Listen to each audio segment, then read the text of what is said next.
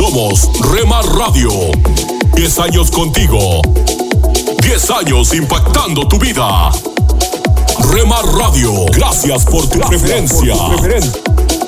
Impactando tu vida con poder.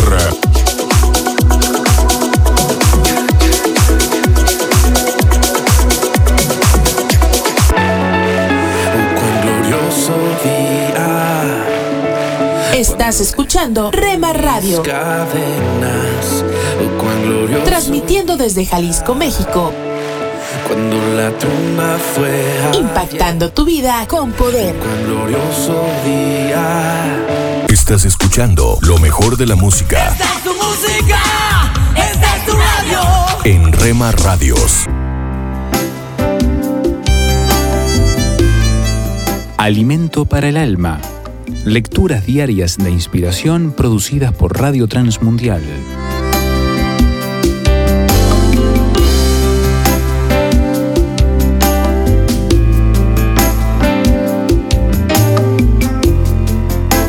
La escalera más alta. En el mundo hay escaleras muy famosas las kilométricas escaleras del camino inca y las escaleras flotantes, las del Monte del Esplendor en China, los 3.500 escalones del pozo de Chan Baori en la India, los 702 escalones del Peñón de Guatapé en Colombia, los 3.922 escalones de la escalera Haiku en Hawái y los 699 escalones de la escalera más recta que se encuentra en la isla Santa Elena de Angola. También la Biblia presenta una escalera muy interesante. Un día, Jacob, huyendo de su hermano Esaú, durmió en un lugar a la intemperie. Allí soñó con una gran escalera apoyada en tierra y cuya cima tocaba los cielos, y aquí que los ángeles de Dios subían y bajaban por ella. Y vio que Jehová estaba sobre ella. Allí Dios le dio a Jacob grandes promesas. Algo parecido le dijo Jesús a Natanael. De cierto, cierto os digo, de aquí en adelante veréis el cielo abierto y a los ángeles de Dios que suben y descienden sobre el Hijo del Hombre. Juan 1.51. Una de las aplicaciones que se le da a la escalera del sueño de Jacob y la expresión de Jesús ante sus discípulos es que existe una comunicación entre el cielo y la tierra a través del Señor Jesucristo. Los discípulos vieron ocurrir cosas maravillosas entre Jesús y el cielo. Jesús es la escalera que conecta el cielo con la tierra. Podemos conectarnos con el cielo a través de Jesús. Meditación escrita por Carlos Perdomo, Aruba.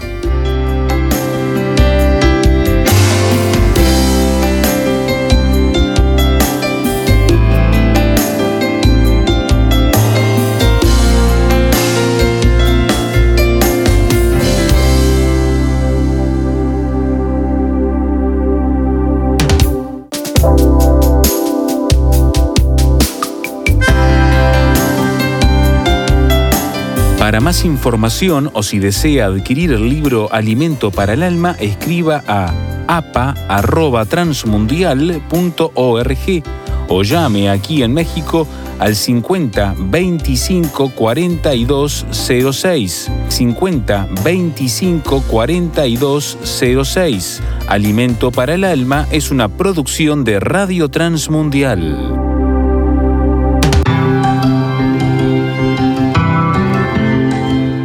Somos mujeres de esperanza. Unidas elevamos nuestras voces al Señor, orando por nuestro mundo.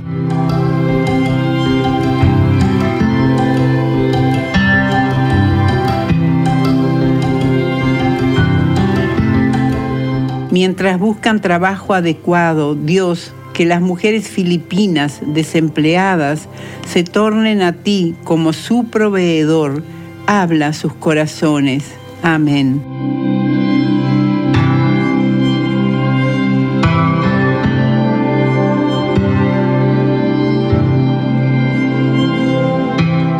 Descarga el boletín de oración con todas las peticiones del mes, artículos adicionales para sembrar esperanza en mujeresdeesperanza.org o solicítalo por WhatsApp al signo de más 598 91 610-610.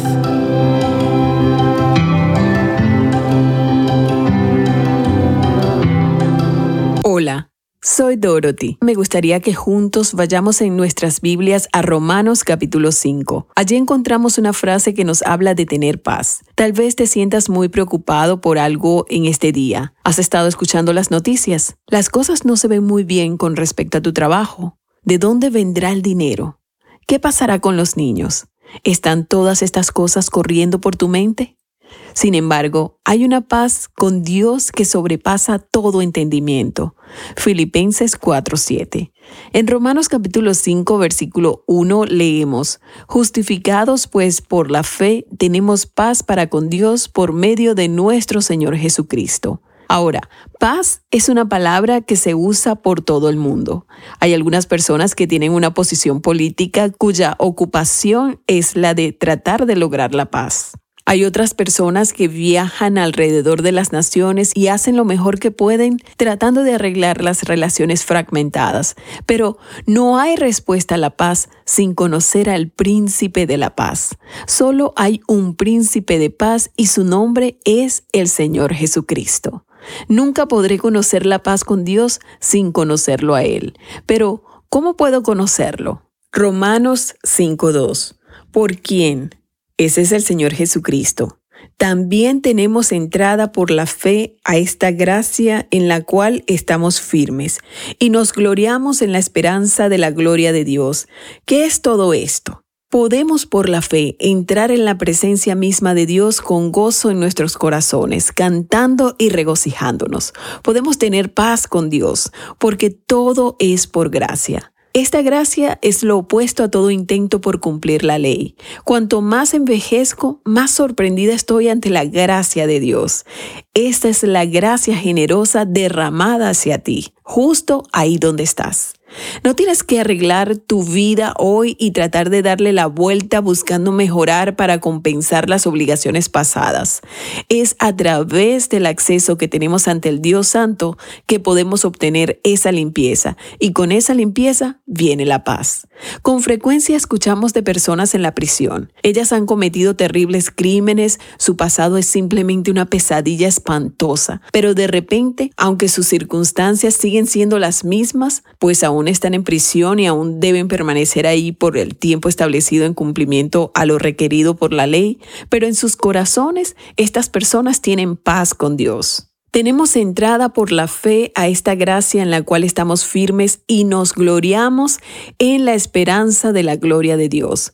Con esta paz hay esperanza para los desesperanzados, esperanza para los desesperados, por medio de la gloria de Dios. Me gustaría que en este momento pongas ante el Señor lo que está ocurriendo en tu vida. Puedes volverte hacia Él y simplemente en tu corazón clamar por esta paz. ¿Estás dispuesto a hacer eso? Detente por un momento en lo que estás haciendo y haz esta pequeña oración conmigo. Querido Señor, estoy confundido en mi interior. Me siento tan angustiado. No sé si esto es por mi culpa, no sé lo que me sucede. He perdido la paz que antes tenía contigo. Pero ahora mismo, Señor, te pido que traigas paz a mi vida y a mi familia por tu obra en la cruz. Te agradezco porque por la fe tengo acceso a ti, y es por fe que vengo ahora, creyendo que me limpiarás y me llenarás de nuevo con tu espíritu. Lléname para regocijarme contigo en la esperanza que solo tú me das. Te agradezco, Señor, porque todo se debe a tu provisión en Cristo Jesús, mi Señor y mi Salvador. Amén. Escríbeme. Mi correo electrónico es dorothy arroba transmundial.org. Dorothy arroba transmundial.org. Me gustaría enviarte el libro titulado Alimentando la Fe. Es completamente gratis. Solicítalo hoy mismo.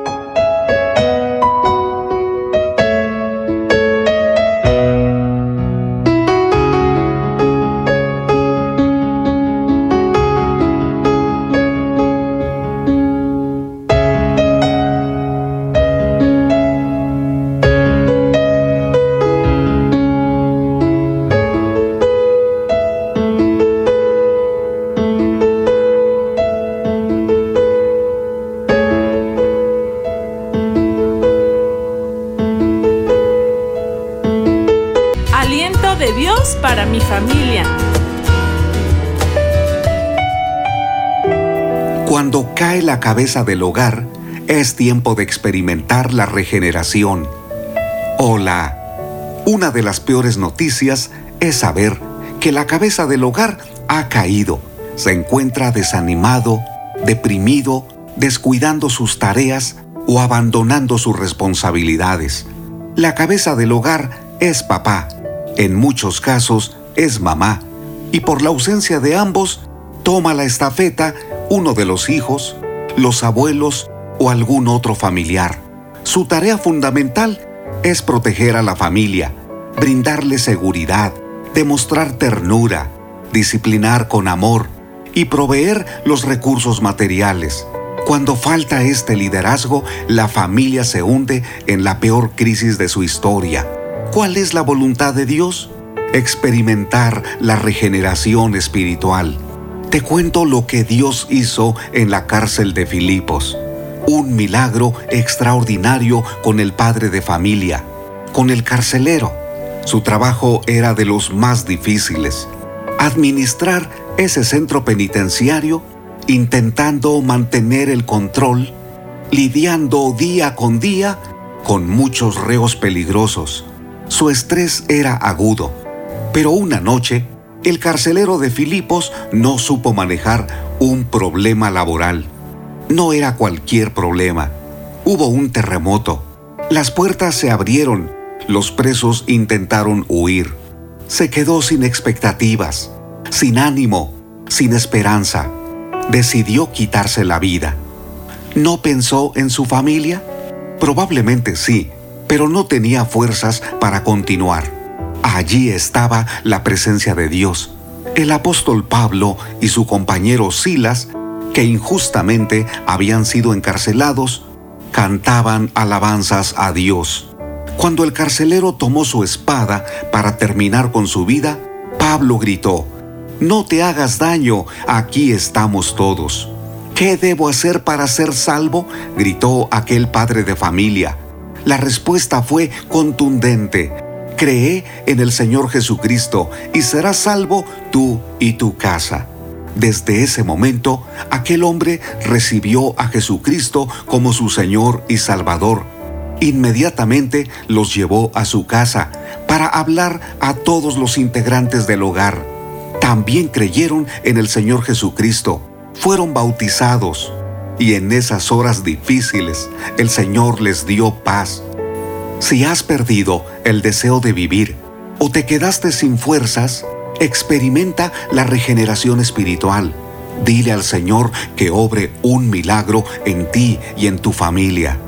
Porque Dios te ama, tiene planes para tu hogar Dile al Señor que les dé un avivamiento espiritual. Es la razón por la que llevamos a cabo la campaña nacional Pasa y Ayúdanos. Ruego a Dios que lleves a cabo este proyecto de discipulado en tu casa, porque Dios hará maravillas. Con su palabra nos convencerá de nuestros errores y nos mostrará el camino que debemos seguir. Tu vida y tu familia tienen esperanza Acepta la intervención de Dios en tu vida. Es tiempo de levantarnos del rincón de la desesperación, del rincón de la soledad, del rincón del fracaso, de la frustración, del enojo, de la amargura y del desánimo. Oro que este día clames al Señor. Jesucristo, levántame y levanta mi casa. Ánimo, soy Constantino Paras de Valdés que tengas un gran día.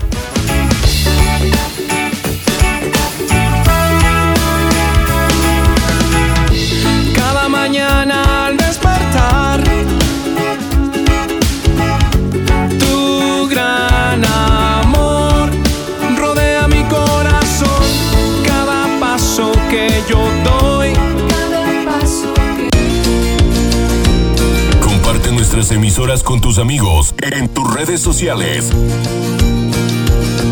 Al parecer, Rema Mujer, te sientes solo, ya lo sé, yo lo viví. Somos frutos Rema Kids, del espíritu vivos en mí para ser como Jesús. Rema Grupera.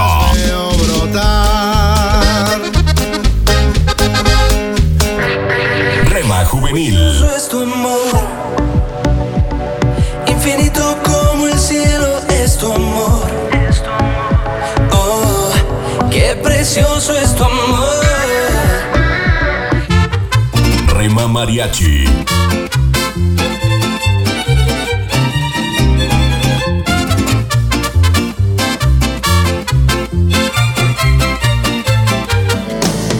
Retro Music.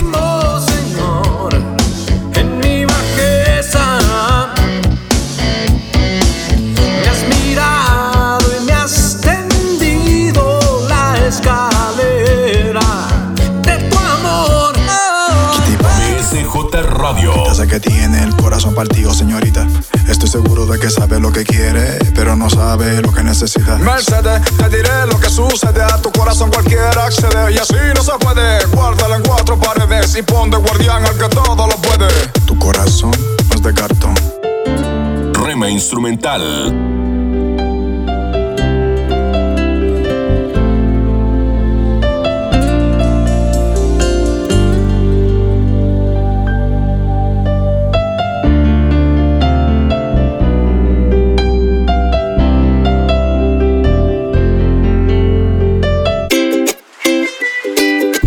Medios. Rema Digital. En el dolor yo te llamo y encuentro y cubres con tu amor mi corazón. Y mi ser anhela más de Dios está por encima para bendecirte, abajo para sostenerte, adelante para orientarte, atrás para protegerte y a tu lado para apoyarte. Por eso te busco, te amo y me amas por siempre. La cruz fue suficiente. Rema Radio, impactando tu vida con poder.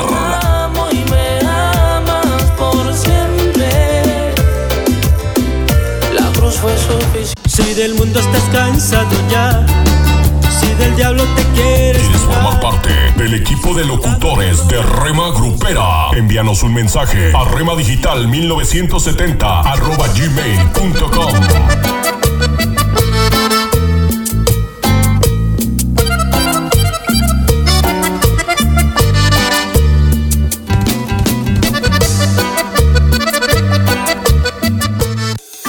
soy Johnny Erickson Tara. Recuerdo hace unos años algo que me dijo mi esposo que aún me sirve de ánimo. Verás, era un día bastante ajetreado. Primero tuve una reunión de oficina y luego tuve que salir para una entrevista de radio. De allí me fui a otra reunión. Fue un día loco. Esa tarde, cuando Ken pasó por mí, mientras aseguraba mi silla de ruedas en la camioneta, solté un suspiro. Ay, amor, tuve un día tan pesado. Primero fue esto y luego fue aquello y luego yo seguía hablando, pero Ken no decía nada, hasta que me dio una sonrisa y me dijo, bueno, Johnny, no estás postrada en cama, ¿verdad? Y tenía toda la razón. Amigo, amiga, podremos tener días ocupados, pero como dice el Salmo 109, yo daré gracias al Señor una y otra vez. Esto es la palabra para ti hoy. Y la palabra para ti hoy es Piensa más en los demás, primera de una serie de tres escrita por Bob Gass. En primera de Juan 3:17 leemos, ¿Cómo se puede decir que el amor de Dios habita en él?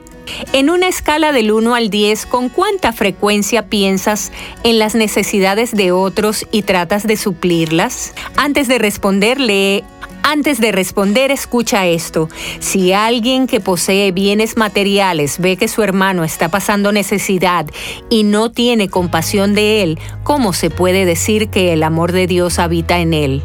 El egoísmo se define como estar excesivamente preocupado por uno mismo.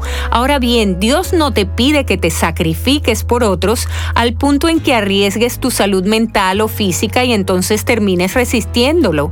Tampoco espera que suplas todas las necesidades que veas, no. Lo que sí está desafiando es la actitud de ¿Qué gano yo con esto? De nuestros tiempos donde la gratificación, la superación, la transformación y la indulgencia personal se promueven cada vez más. El egoísmo está muy arraigado, pero es una fortaleza que debes derribar para que puedas experimentar la paz y la alegría que dan sentido a la vida. B.C. Forbes, el fundador de la revista Forbes, dijo, no he conocido a ningún ser humano, rico o pobre, que se haya lamentado al final de su vida por haber hecho buenas obras, pero sí he conocido a más de uno que se afligió al darse cuenta de que vivió una vida egoísta. Y Santiago lo escribió así. Supongamos que un hermano o una hermana no tiene con qué vestirse y carece del alimento diario y uno de ustedes le dice, que le vaya bien, abríguese y coma hasta saciarse, pero no le da lo necesario para el cuerpo, ¿de qué serviría eso? Así también la fe por sí sola, si no tiene obras, está muerta. Santiago 2, 15 al 17. Así que recuerda, debes pensar más en los demás.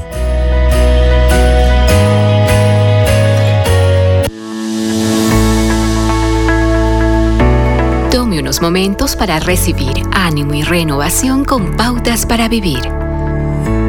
Al final de su vida, David Livingstone fue llevado a su tierra nativa, Escocia, para un reconocimiento ofrecido por sus colegas de la Universidad de Glasgow. En el salón había un silencio absoluto mientras Livingstone hablaba de sus experiencias en África. Narró sobre la mutilación de su brazo izquierdo por el ataque de un león. Compartió que cayó enfermo con fiebre amarilla 30 veces. Sufrió varias dificultades, las que padeció con gozo por la causa de Cristo.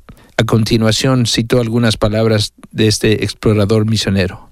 Pero regreso a mi país con decisión y gran placer, pues me gustaría decirles lo que me ha sostenido a través de todos estos años de exilio entre gente cuya lengua no podía entender y cuya actitud hacia mí fue siempre de desconfianza y hostilidad. Continúa Livingston diciendo, fue la promesa de Jesús que dice, pues he aquí que estaré con vosotros aún hasta el fin del mundo.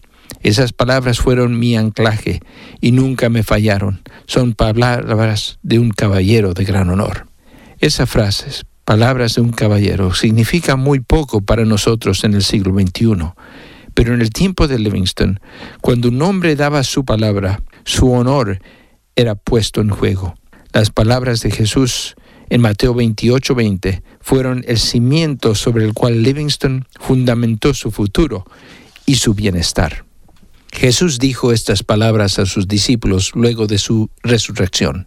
Él comienza diciendo, He aquí, yo estoy con vosotros. La traducción, He aquí, significa, siempre estaré con ustedes hasta el final de los tiempos. ¿Siempre? Puede que cuestiones si eso se aplica a nuestro presente. El texto literalmente dice todos los días. Pero nunca olvide que esta promesa fue hecha a sus hijos, a aquellos que los han conocido como Señor y Salvador de sus vidas. Acaba de escuchar a Eduardo Palacio con Pautas para Vivir, un ministerio de Guidelines International. Permita que esta estación de radio sepa cómo el programa le ha ayudado. Acompáñenos en la próxima emisión de Pautas para Vivir. Gracias por su sintonía.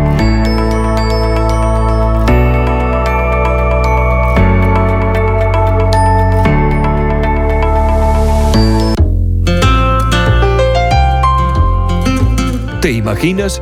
Una reflexión del pastor y comunicador José Pablo Sánchez con Esperanza Suárez.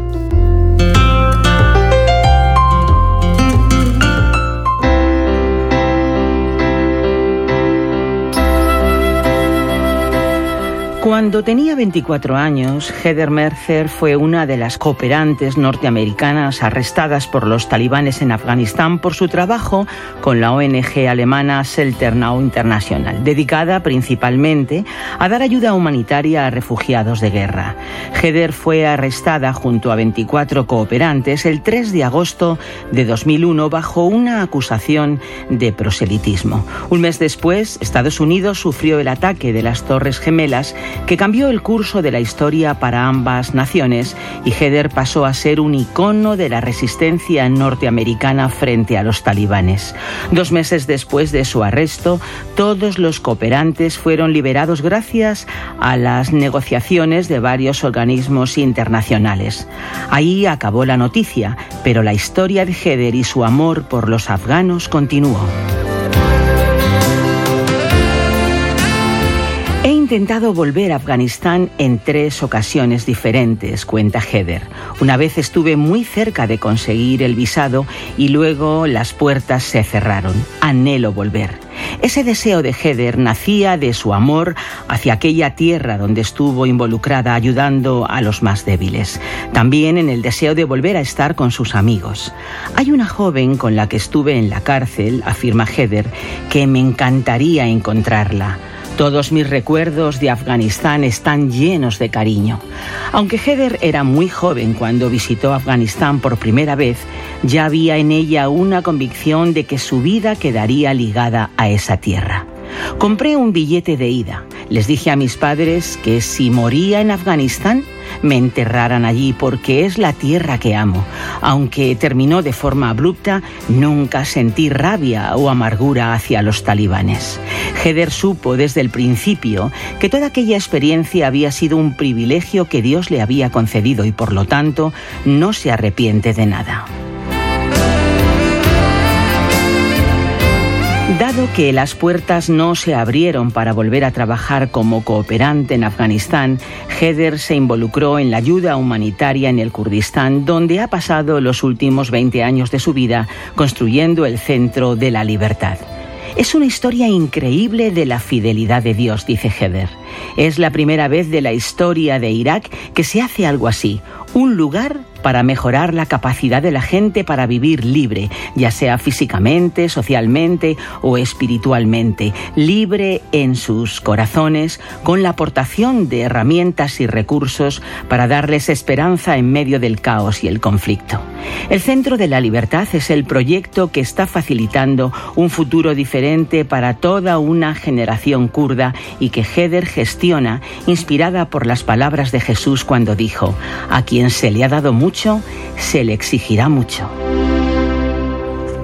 El compromiso de Heather con los más desfavorecidos le llevó también a adoptar a un niño sordomudo llamado Hawal, hijo de una familia kurda con ocho hermanos, donde Heather fue aceptada y querida. Como nació sordo, nunca aprendió a hablar, no pudo ir a la escuela, así que literalmente creció sin lenguaje, sin leer, escribir, hablar o hacer señas.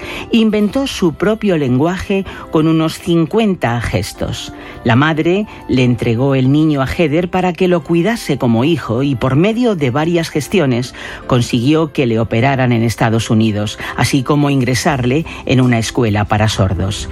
Heather aprendió el lenguaje de sordos para comunicar con él y poco a poco consiguió construir un futuro para Hawal que ha terminado sus estudios de secundaria y pronto comenzará la universidad. En mi educación espiritual siempre tuve esta idea cómo iba a ser cambiar el mundo para Jesús, cuenta Heather. Creo que estaba equivocada en muchos aspectos y era arrogante. Vivir en zonas de conflicto me ha hecho ser muy humilde. Me doy cuenta de que soy una persona en esta gran historia de Dios y de su corazón para cumplir con Isaías 61. Ahora quiero ser fiel y correr bien mi carrera. En eso me concentro.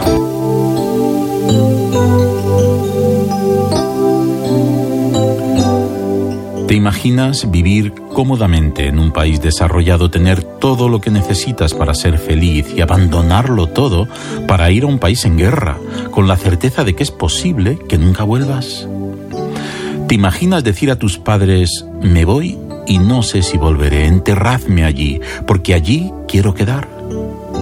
¿Te imaginas que cuando estás ayudando a los más desfavorecidos de ese país eres acusada, arrestada, juzgada y condenada por amor al prójimo, servir a sus necesidades y buscar el bien de aquel pueblo? Pero en lugar de sentirte amargada, destrozada y enfadada con Dios, lo único que hay en tu corazón es gratitud por el privilegio de servirle. ¿Te imaginas que eres liberada y consigues volver a casa, pero en cuanto te recuperas un poco, decides volver a un lugar de conflicto para ayudar a los refugiados y darles libertad? Pues no te lo imagines más, es verdad, la verdad de aquellos que tienen grandes sueños en Jesús.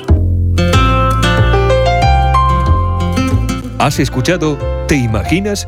Un espacio producido por Radio Encuentro, Radio Transmundial en España. Comunícate a info@radioencuentro.net.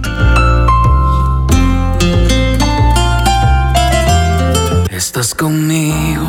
La, música que te relaja. De verme nacer. Tu palabra me hizo saber de las cosas tan hermosas que creaste para mí. Yo no sé. La, la música que te activa. Yo no sé lo que pasó, pero las penas voy sacando. Yo no sé lo que pasó. Hay algo andaba yo buscando. Yo no sé lo que pasó, pero tu amor me fue a encontrar. Yo no sé lo que pasó. 24 horas para ti. sobre tu verdad. Tu verdad que me dio la libertad. Somos Rema Radio, impactando tu vida con poder. Fue tu cruz, la cruz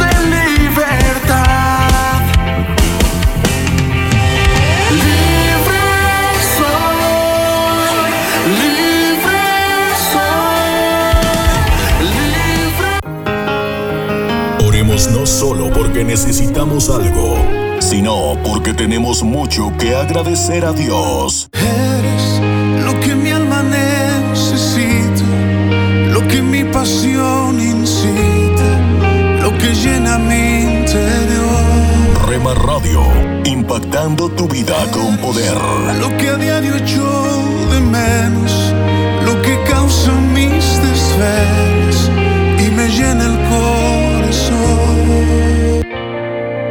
Nunca dejes de orar, porque la oración es el camino que te conecta a Jesús. Milagroso, abres camino, cumples promesas, luz en tinieblas, mi Dios, así eres. Rema Radio, impactando tu vida con poder. Milagroso, abres camino, cumples promesas, luz en tinieblas, mi Dios, así eres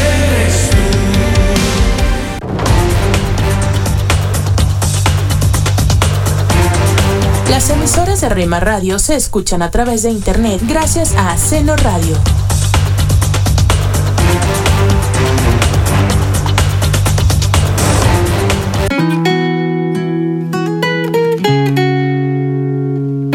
Te invitamos a escuchar la programación especial para los varones de lunes a viernes de 8 a 9 pm.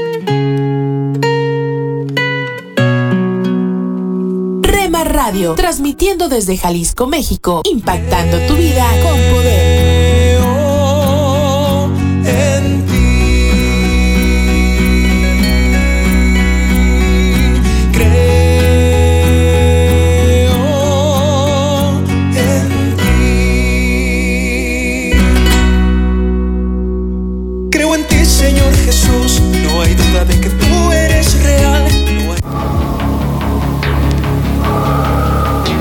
Nubes de la incertidumbre, el dolor y el desaliento, surge un rayo de esperanza en la voz internacional de la radio de Guillermo Villanueva.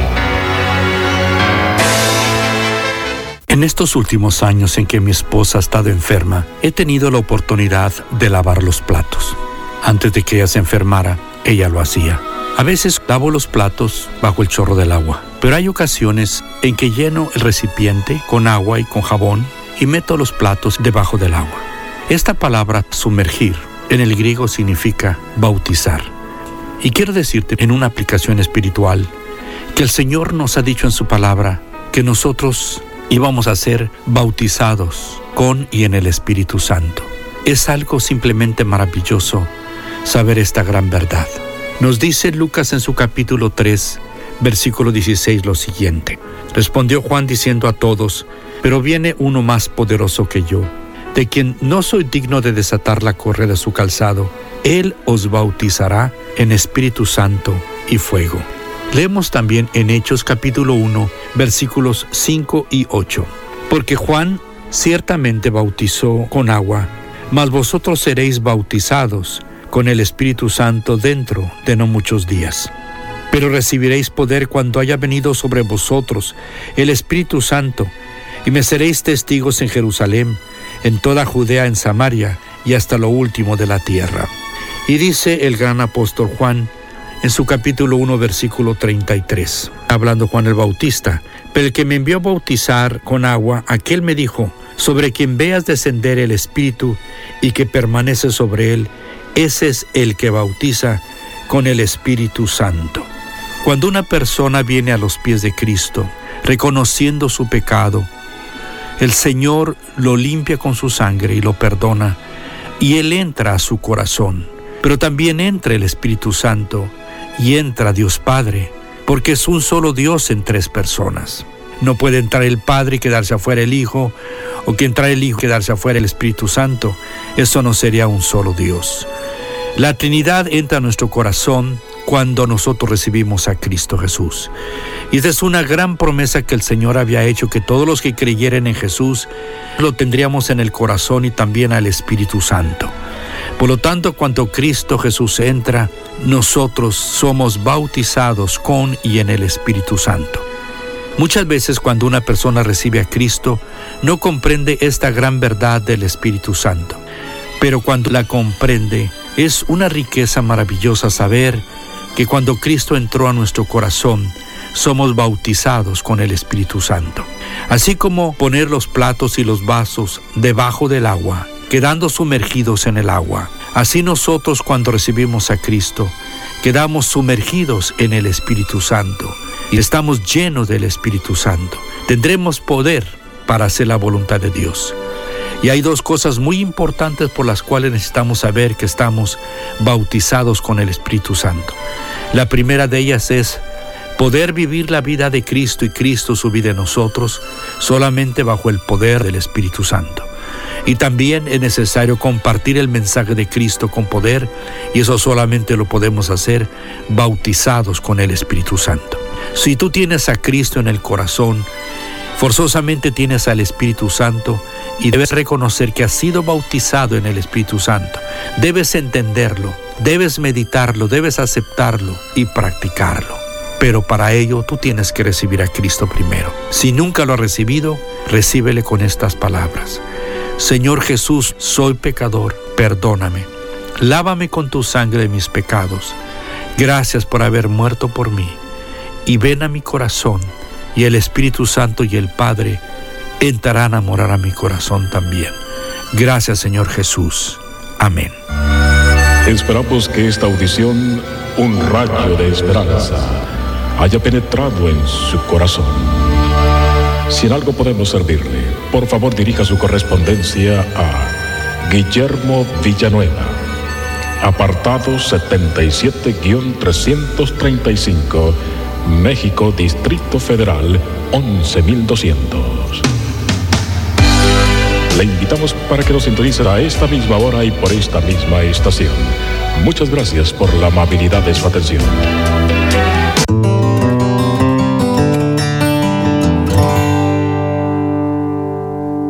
Estábamos viajando a través de un lugar que tiene una vista panorámica de las llanuras sin importar en qué dirección mires. Esas llanuras parecen extenderse hasta donde alcanzas a ver y puedes ver casi todo. No hay muchas colinas o montañas para esconderte. Si conoces un lugar como ese, puedes entender cuán rápido un viento sin obstrucciones puede llevar un incendio a través de esa pradera, destruyendo todo a su paso. Un granjero de ese lugar nos dijo que a la primera vista de humo, todos los granjeros y rancheros que pueden verlo entran en acción. Algunos en camionetas cargadas con tanques de agua, otros con tractores y maquinaria agrícola. Todos toman la determinación de detener ese incendio antes de que realmente comience a extenderse. Hoy quiero tener una palabra contigo acerca del tema detener el fuego.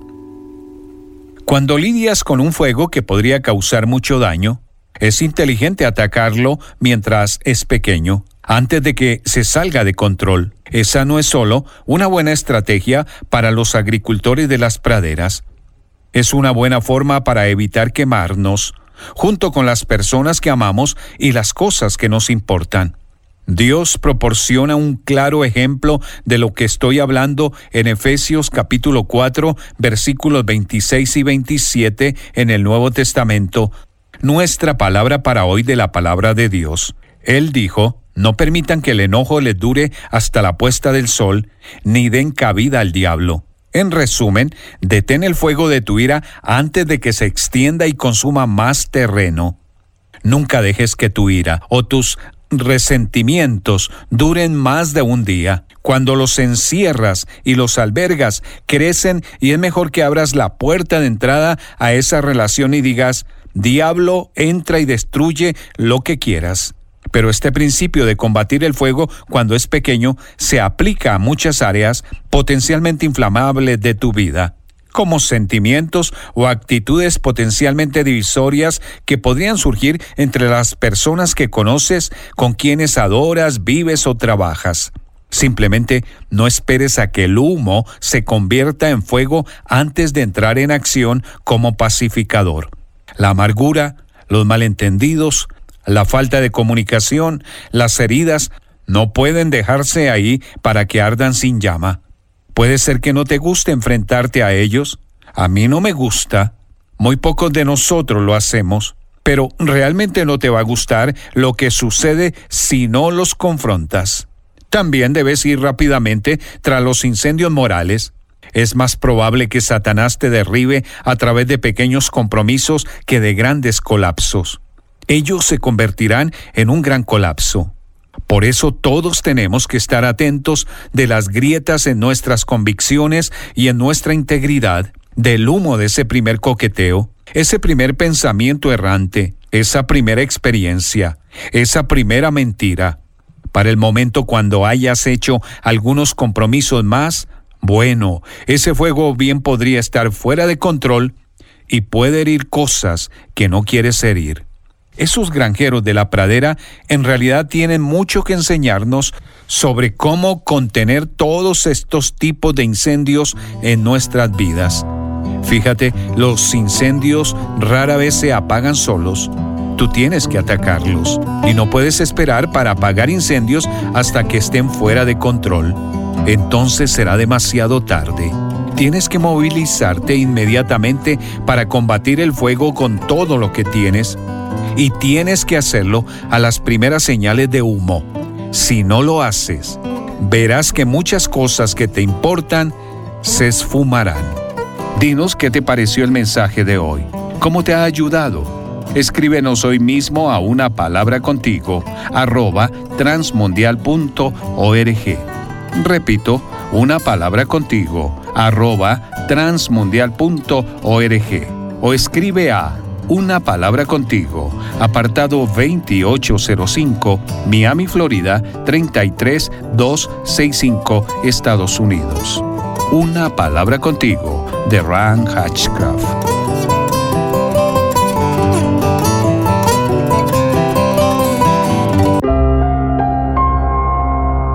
¿Quién ha pecado contra ti? ¿Cómo puedes recordar lo que hizo pero también perdonarlo?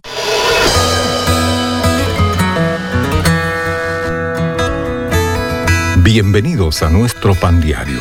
El tema para el día de hoy, bondad creativa. La lectura se encuentra en 2 de Samuel capítulo 9. Mefiboset dijo al rey David, comerá a mi mesa como uno de los hijos del rey.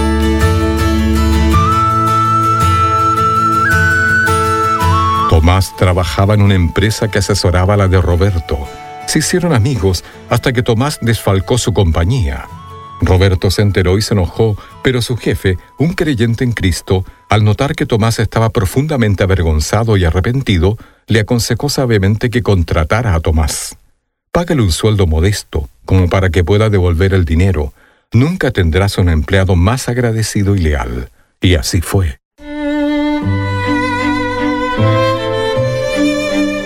Mefiboset, el nieto del rey Saúl, no había hecho nada malo, pero estaba en una situación difícil cuando David asumió el trono. La mayoría de los nuevos reyes mataban a los descendientes del rey anterior. Pero David amaba a Jonatán, el padre de Mefiboset, y trató a su hijo como si fuera suyo. Su bondad le ganó un amigo de por vida. Mefiboset se maravilló y dijo a David, Toda la casa de mi padre era digna de muerte, y tú pusiste a tu siervo entre los convidados a tu mesa. Y se mantuvo leal a él, aun cuando el propio hijo de David, Absalón, lo traicionó. ¿Quieres un amigo leal de por vida? Alguien tan extraordinario requiere que hagas algo extraordinario. Mostrar bondad en lugar de castigo, responsabilizarlo por lo hecho, pero darle una oportunidad de recomponer las cosas. Sé creativo, pero con bondad. Padre, ayúdame a actuar con bondad.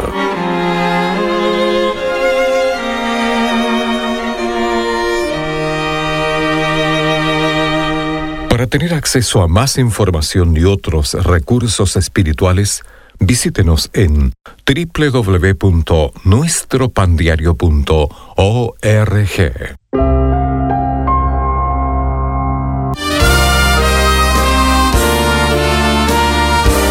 presentamos La Buena Semilla, una reflexión para cada día del año. La buena semilla para hoy se encuentra en Romanos 6:16. Sois esclavos de aquel a quien obedecéis, sea del pecado para muerte o sea de la obediencia para justicia. Y en Juan 8:36, Así que si el Hijo de Dios os libertare, seréis verdaderamente libres. La reflexión de hoy se titula Cebo. Casi todas las pescas requieren un cebo o carnada diferente dependiendo de los peces, la temporada, el clima o incluso la hora del día.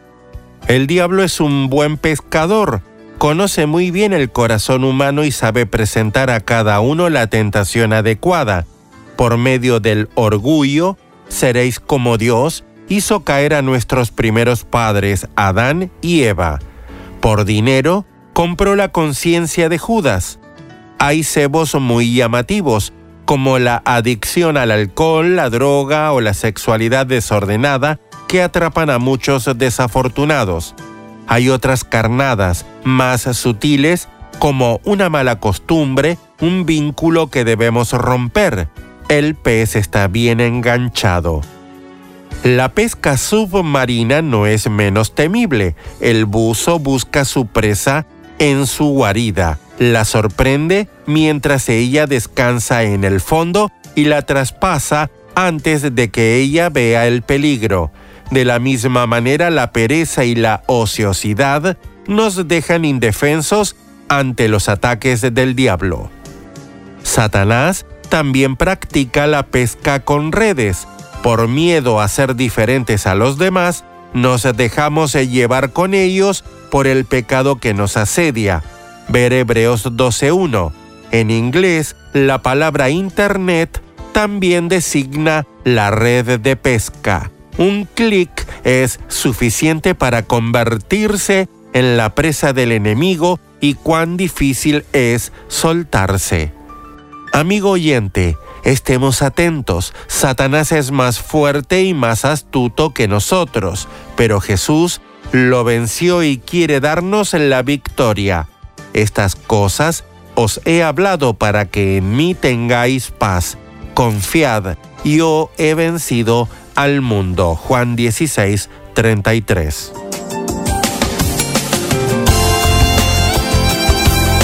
Para escuchar este y otros programas, le invitamos que visite nuestra página web en labuenasemilla.com.ar.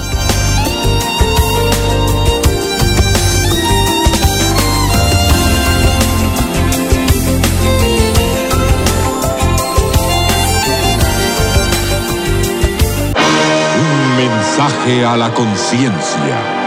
Un momento de reflexión en la vida diaria.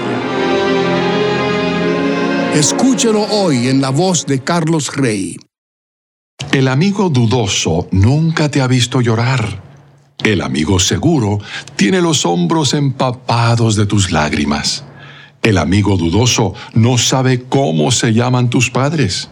El amigo seguro tiene sus datos anotados en su libreta de direcciones. El amigo dudoso detesta que lo llames muy tarde en la noche. El amigo seguro te pregunta por qué te demoraste tanto en llamar. El amigo dudoso te busca para contarte sus problemas. El amigo seguro te busca para ayudarte con los tuyos. El amigo dudoso, cuando te visita, se porta como un invitado. El amigo seguro, en tu hogar, se siente en casa. El amigo dudoso piensa que la amistad se ha acabado cuando los dos se pelean. El amigo seguro sabe que no hay amistad que valga, que no resista una buena pelea. El amigo dudoso espera que lo acompañes en las buenas y en las malas. El amigo seguro te acompañará a ti, pase lo que pase. Estos versos compuestos por un autor desconocido traen a la memoria varios refranes afines. Algunos definen al amigo seguro, otros califican al dudoso. Tal vez el más conocido de los que hacen distinción entre la amistad sincera y la fingida sea el refrán que dice, amigo en la adversidad es amigo de verdad. Los refranes sinónimos el buen amigo en bien y en mal está contigo, y el amigo leal, más que en el bien, te acompaña en el mal, nos recuerdan el voto nupcial para bien o para mal, y por consiguiente que se espera que quienes se casan sean siempre muy buenos amigos. Y en la misma tónica, Fray Alonso Remón, escritor español del siglo XVII, interpretó así uno de los proverbios de Salomón.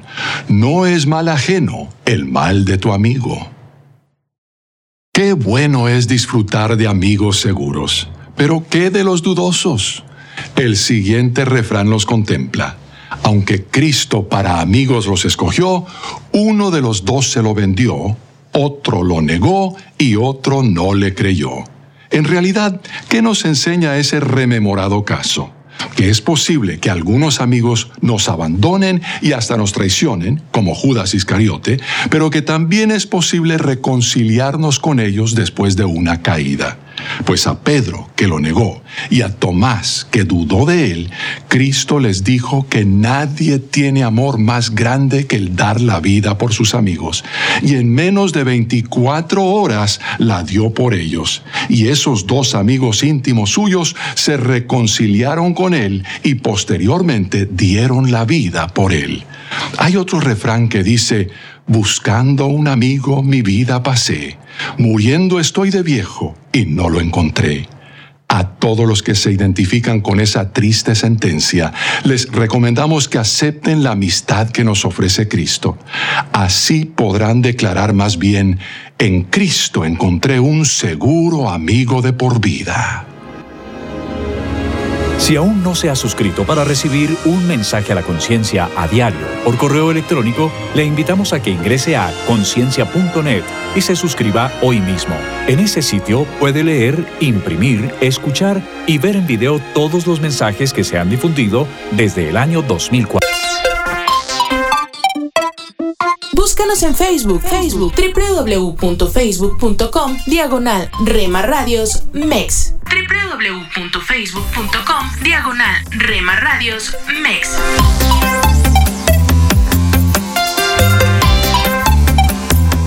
A veces las circunstancias hacen que lo bueno olvide.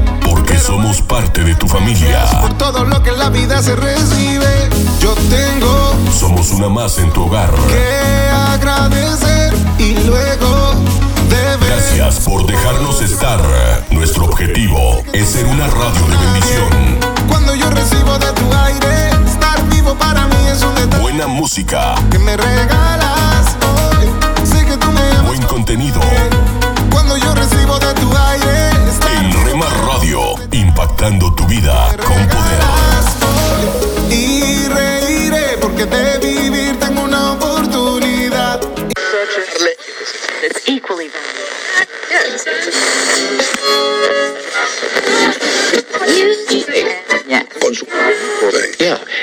Deja que te explique cuánto te esperaba. Estás sintonizando tu estación favorita, Rema Radio, siempre contigo. Solo sé que tú estás y no te vas. Y por más que intenté alejarme, yo te encontraré por 24 todas horas con el poder que cambia tu vida. Sé que tú estás y no te vas. Puede que me aleje lentamente, pero sé que siempre estás presente. Y así eres tú. Solo una voz inspira tu vida, inspira tu vida. Una voz de los cielos, con el pastor Juan Carlos Mayorga. Bienvenidos. Ahora bien, los que habían sido esparcidos a causa de la persecución que hubo con motivo de Esteban, pasaron hasta Fenicia, Chipre y Antioquía, no hablando a nadie la palabra, sino solo a los judíos. Pero había entre ellos unos varones de Chipre y de Sirene, los cuales, cuando entraron en Antioquía, hablaron también a los griegos, anunciando el Evangelio del Señor. Y la mano del Señor estaba con ellos, y gran número creyó y se convirtió al Señor. Hechos capítulo 11 versículos 19 al 21. Antioquía, ciudad griega, fue una de las ricas capitales del este, distinguida por sus edificios y su cultura, y puede equipararse con las actuales Nueva York, París, Londres.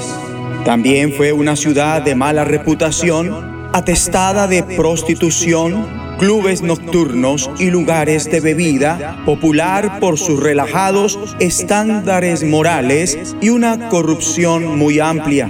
Aquella ciudad fue transformada y llegó a ser una ciudad cristiana notable y plataforma de lanzamiento para la misión cristiana en todo el mundo gentil. La mano del Señor estaba con ellos y un gran número creyó y se convirtió al Señor. Dios se valió de Bernabé, cuyo nombre significa hijo de la consolación o del aliento. Alentar no es lisonjear o aclamar de una forma hueca, sino que es como un brillo de sol verbal. No vale nada y aviva el corazón de las personas, inspirándolas con esperanza y confianza en su fe. Requerimos que aquellos que nos rodean sean como Bernabé y todos podemos ser como Bernabé para los demás. Bernabé animó a todos a hacerse el firme propósito de permanecer fieles al Señor, pues era un hombre bueno, lleno del Espíritu Santo y de fe, un gran número de personas aceptó al Señor. Esta no fue una visita de esas de entrada por salida. Según este capítulo, durante todo un año se reunieron los dos con la iglesia y enseñaron a mucha gente. Fue en Antioquía donde a los discípulos se les llamó cristianos por primera vez. Hubo una liberación de recursos financieros. Cada uno ayudó a los necesitados según los recursos de cada cual. Este es un principio vital para la comunidad cristiana. Los que pueden permitírselo pagan por los que no pueden. Esa fue una época de gran bendición y de un crecimiento gigantesco de la iglesia. Sin embargo, igualmente fue necesario hacerle frente a la oleada creciente de la oposición. Y en el capítulo 12 encontramos que inicia con la muerte de Santiago, el encarcelamiento de Pedro y un Herodes victorioso ya que el rey judío Herodes en su momento cruelmente determinó perseguir y hostigar a los cristianos.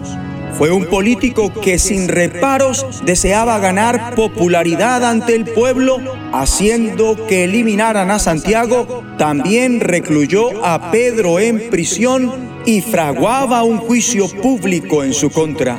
Pedro se hallaba vigilado por cuatro pelotones de cuatro soldados cada uno con ambas manos encadenadas, pero aún así Pedro durmió como un bebé.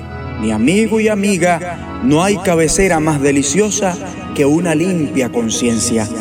La comunidad cristiana estaba de cara a lo que aparentaba ser una situación demasiado difícil. Es más, la supervivencia misma de la comunidad cristiana en sus inicios parecía correr peligro. Pero ¿cómo correspondieron ante esto? ¿Qué solemos hacer ante las dificultades? Vemos la respuesta en el versículo 5. La iglesia oraba constante y fervientemente a Dios por él. La iglesia se asoció en oración. Muchas personas estaban reunidas orando. Ahora, llama mucho la atención cómo en la Biblia, después de Cristo, enseña mucho sobre la oración privada, pero hay mucho más sobre la oración conjuntamente. Ellos bien pudieron no haber orado en absoluto, porque Santiago había sido ejecutado.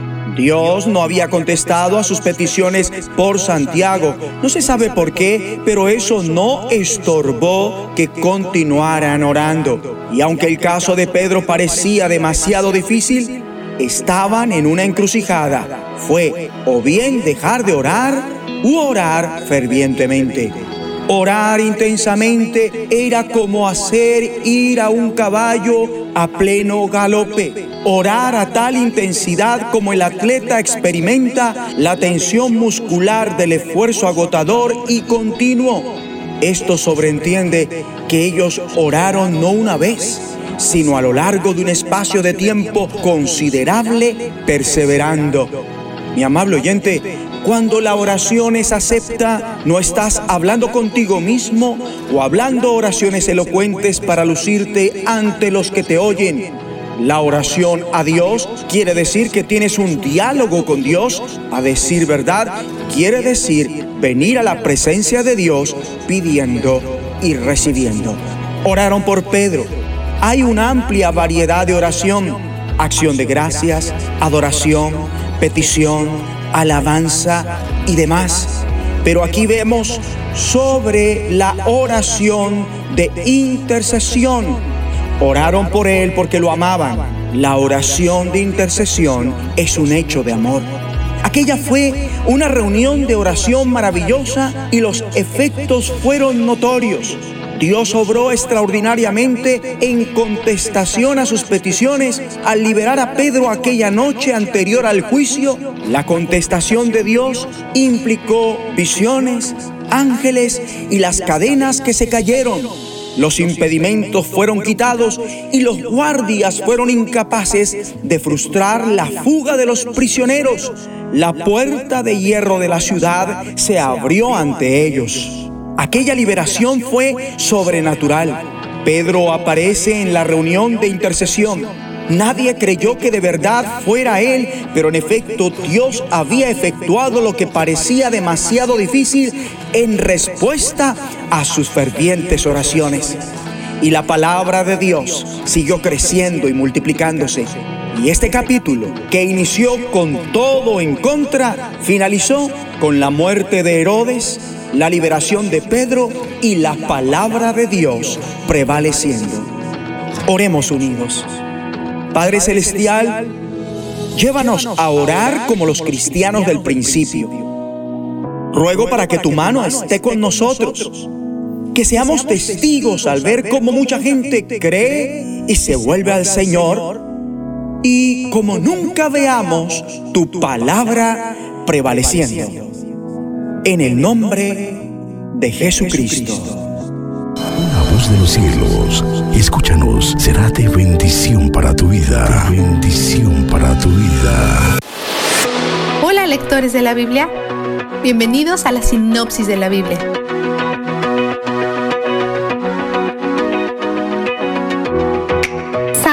Pasó 20 años construyendo el templo, su casa, y también construyó una casa separada para su esposa, porque en sus palabras, mi esposa no debe vivir en el palacio de David, rey de Israel, porque los lugares donde ha estado el arca del Señor son sagrados. Segunda de Crónicas 8:11. Cuando los hombres de estos tiempos tenían varias esposas, usualmente tenían una casa o tienda diferente para cada esposa, pero la primera o la esposa principal vivía en la misma casa con el esposo. Sin embargo, con Salomón, ni siquiera la esposa principal vive en la casa principal. La casa que le construye se localiza fuera de la ciudad porque ella es pagana y él no la quiere cerca del arca de pacto. Honestamente, todo este arreglo suena terrible. Después, Salomón construye 20 ciudades, posiblemente como un regalo para el rey Irán, pero aparentemente a él no le gustan, y también es posible que se las devolviera a Salomón. Los dos capítulos de hoy no son claros en eso. En toda la construcción de su imperio, Salomón utiliza mucho trabajo forzado. Las leyes de Dios prohíben a los israelitas esclavizar a otros israelitas, Así que Salomón aprovecha el tecnicismo y usa trabajadores cananeos. Ellos construyen alrededor de todo Israel y Líbano hacia el norte, donde vive su amigo el rey Irán. También construye una flota de barcos, en la cual no es un experto. Afortunadamente, el rey Irán conoce a muchos hombres expertos en lo marítimo, Así que reúnen fuerzas para ir y hacer comercio internacional. Los académicos están divididos respecto a si el comercio internacional es aceptable o no. ¿Implica que Dios no ha proveído a Israel y a todas sus necesidades en la tierra prometida? ¿Significa que están uniendo fuerzas con naciones malvadas? ¿Se han conducido por avaricia? Las escrituras no son claras en estos aspectos, así que sostendremos todo con la mano abierta. A pesar de toda la construcción, Salomón mantiene el calendario de festejos y sacrificios. Trata de mantenerse fiel a todas las cosas que han sido claramente marcadas en la ley de Moisés y David. En Primera de Reyes 9, 7, 8, donde Dios habla sobre lo que va a pasar si los israelitas se rebelan, dice, yo arrancaré a Israel de la tierra que le he dado y repudiaré el templo que he consagrado en mi honor. Entonces Israel será el hazme reír de todos los pueblos. Y aunque ahora este templo es impotente, llegará el día en que todo lo que pase frente a él quedará asombrado y en son de burla preguntará, ¿por qué el Señor ha tratado así a este país y a este templo? Ya sabemos que este templo va a ser destruido eventualmente y todo esto pasará. Dios sabe y nosotros lo sabemos, pero Salomón probablemente no comprendía en su totalidad a lo que Dios se refería en ese momento. Es fácil ver a Dios como severo aquí, como diciendo, si no hacen lo que yo digo, agarro mis juguetes y me voy a mi casa. Pero eso no es lo que vemos aquí, por dos razones. Primero, Dios ya había establecido el plan de redención y restauración. Salomón habló de eso en el día de la consagración. Un Dios egoísta no actúa así. Un Dios egoísta es inflexible y vengativo. Segundo, La compasión de Dios y sus prioridades son evidentes aún en estas palabras severas, porque siempre apunta a la relación que tiene con ellos. Él los rescató, los trajo a esta tierra, vino a morar en esta casa con ellos. Toda la conversación está sazonada con recordatorio de su relación. Vemos una y otra vez que no solo está en busca de su obediencia, está tras sus corazones. Vistazo de Dios. Dios tiene reglas y la forma correcta en que las cosas deben ser hechas.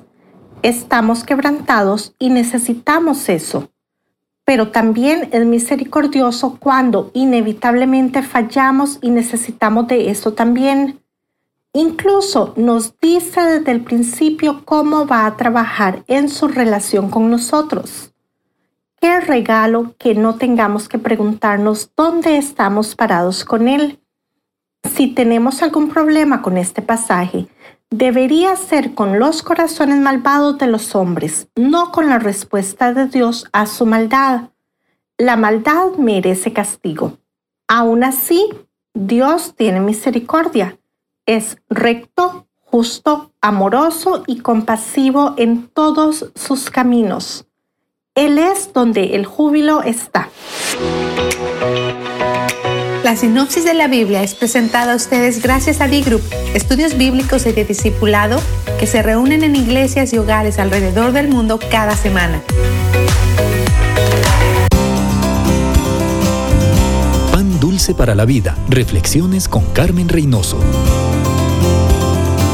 Hay un personaje en nuestra sociedad que ha llegado a ser un honorable desconocido Nuestros hijos ya no escuchan de él en las escuelas, en las calles y a veces ni siquiera en los hogares. En las iglesias se pronuncia frecuentemente su nombre, pero a veces no se explica quién es, qué hace, cómo llegar a él o cómo dejar que él llegue a nosotros. Estas festividades son un buen pretexto para repetir su nombre y recordar que Jesús no es solo el niño del pesebre, Jesús es Salvador, es Cristo el Señor, Jesús es el Verbo eterno, que era el principio que estaba con Dios y era Dios. Al mirar el pesebre, recuerde amigo que allí, acostado tiernamente sobre las pajas, se encontraba el poder sin igual de Dios Creador, vestido de humanidad, Padre amoroso que desea perdonarle, adoptarle, acompañarle en el resto del camino. ¿Dejará usted que Jesús le acompañe en el resto de este año? Pan dulce para la vida. Reflexiones con Carmen Reynoso. Escucha las emisoras de Rema Radios a través de Tuning y Seno Radio. Y en nuestra página web remarradios.witsai.com diagonal radios. encontrarás en tu ser un dulce canto gozarás. En tu casa, en tu carro, en la oficina, con tus amigos, donde estés. Estamos en la red. Rema Radios.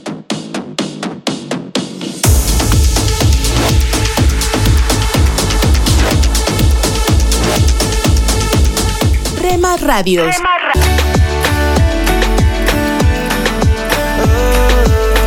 Estás escuchando Rema Radio.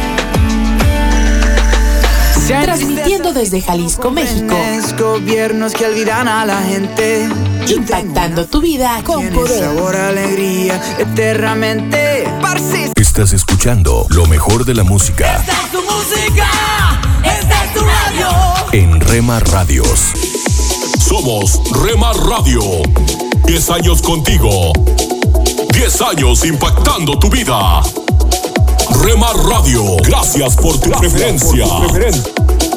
Impactando tu vida con poder.